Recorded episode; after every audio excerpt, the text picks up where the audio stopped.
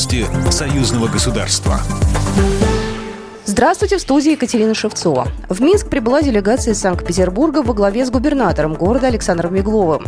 Во встрече с президентом Беларуси также приняли участие госсекретарь Союзного государства Дмитрий Мизинцев и российский посол Борис Грызлов. Александр Лукашенко назвал этот визит знаковым. 27 января петербуржцы отметили 78-ю годовщину освобождения Ленинграда от фашистской блокады. В ходе встречи обсудили торгово-экономическое сотрудничество. В этом году Беларусь и Санкт-Петербург планируют довести товарооборот до 1 миллиарда 700 миллионов долларов. Северная столица России реформирует систему наземного транспорта. Беларусь помогает реализовывать эту реформу. Уже 400 машин МАЗа курируют э, и работают э, в Ленинграде, в Санкт-Петербурге. Мы уже закупили порядка 150 троллейбусов.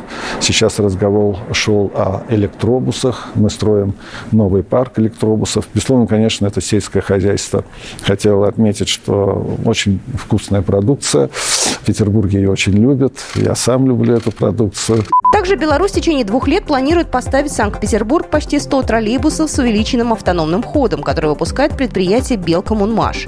Есть у белорусской страны и предложение по поставкам трамваев, вагонов для метро, возможно расширение сотрудничества в сфере поставок коммунальной техники, продовольственных товаров, изготовления лифтов.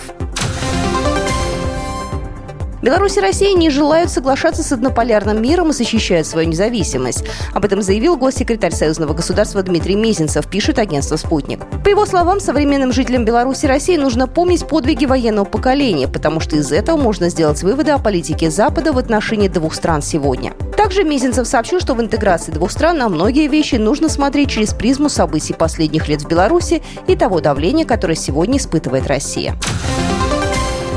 Беларусь хочет взыскать с Литвы штрафы за расторжение контрактов на транзит калия. Об этом заявил премьер-министр Роман Головченко, сообщит пресс-служба правительства. «Мы взыщем штраф, который нам полагается за расторжение контрактов на перевозку с их стороны», сообщил Головченко. «Мы взыщем с них в том числе и упущенную выгоду. Это большие суммы».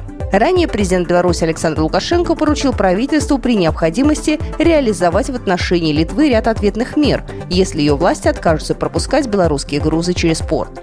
При этом глава государства отметил, что готов договариваться.